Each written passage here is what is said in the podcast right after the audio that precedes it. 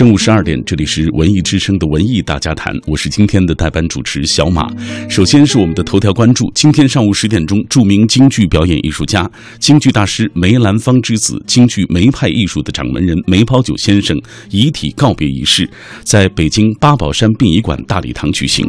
接下来我们连线上午就在现场的戏曲演员刘冰，刘冰是豫剧大师马金凤的弟子，在当年的拜师仪式上，梅葆玖先生就是在场最重要的见证人。刘冰你好，你好，刘冰。你好，你好。嗯，今天上午很多艺术家和群众都到现场送行了啊，其中让你印象最深的是什么？给大家来介绍一下。呃，让我们就是最为深刻的就是，呃，当梅葆玖先生的遗体，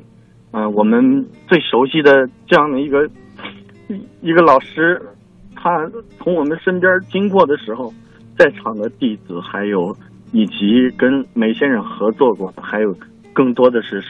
上万名观众，然后就跪在地上，然后送别梅葆玖先生。我觉得这个是所有跟梅先生在一起，呃呃接触过的人，都是对梅先生的这种非常善良、非常和蔼的这样的一个老老人，我们经常在一起的这样一个老人送别他，我们心里感是感受非常难过。特别是作为我而言，在二零一二年拜师的时候，拜马金凤老师，梅葆玖先生亲自见证，而且呢，我的恩师马金凤老师也是梅兰芳先生的弟子，然后我的恩师马金凤老师今年已经九十五岁了，他不不能到场，他委托了两位女儿，包括我们这些马派弟子，来亲自送别我们的梅葆玖老师，也是我的师叔梅葆玖先生。所以说，作为我们而言，我们内心感觉到，觉得他的时代已经已经走了，我们应该把他的这种德艺双馨的这种品质更好的传承和继承下去。嗯，我们听得出来刘冰的情绪啊，很呃，很悲痛。